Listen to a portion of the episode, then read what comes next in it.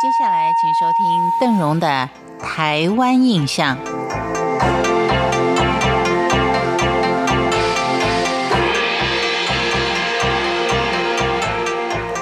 今天我们来到的是南投的鱼池乡。如果说桃园三结义、三顾茅庐的历史故事，在这里也可以看得到。也许您会觉得邓荣还真会牵扯，没错。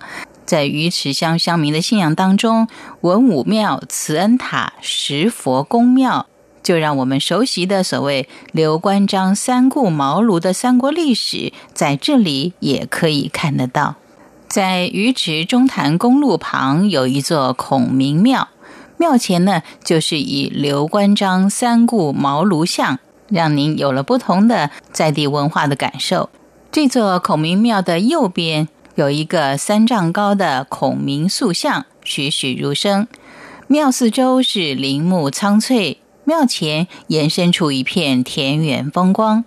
相传孔明庙创建于清光绪二十七年，原名叫做明德寺，神灵显赫，香火不绝。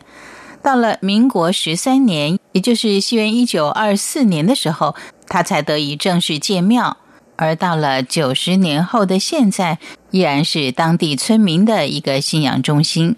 在孔明庙前石牌坊的梁柱上有一副对联：“道观古今德参造化，会照日月义博云天。”这是林杰题的对联，相当精妙的点出了文武庙的精神。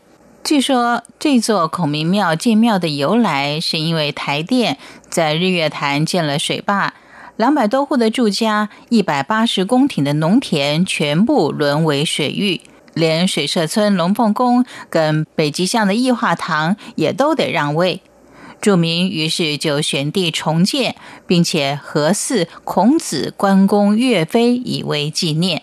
当您走过庙前的牌坊，拾级而上，广场上矗立了两只枣红色的石狮子，颇有关公、岳飞的威武架势。园内亭台楼阁、花木扶疏、依山傍湖，面环环湖公路，高居远眺，令人心胸为之一宽。耸立于日月潭风景区最高点的慈恩塔，就象征着慈母恩情高深难测。沿着环湖公路到了客运的终点站，还可以沿着步道拾级而上。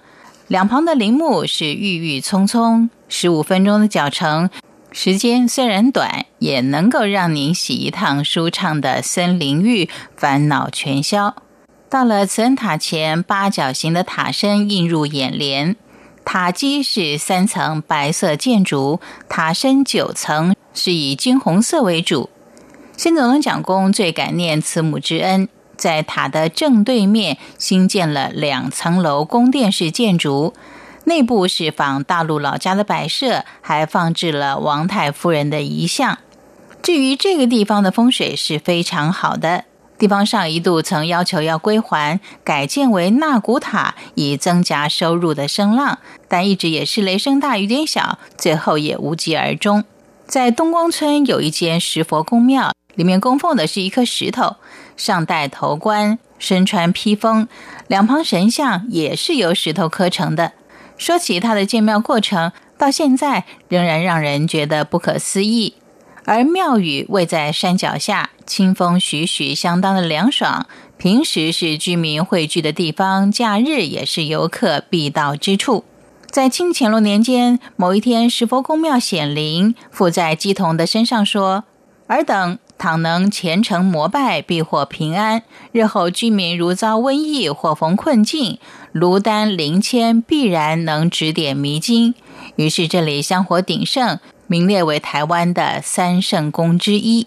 到日月潭周边的景点转一转，您也可以体会到与之乡民的中心信仰。感谢您今天的收听，我是邓荣，台湾印象，我们下回见。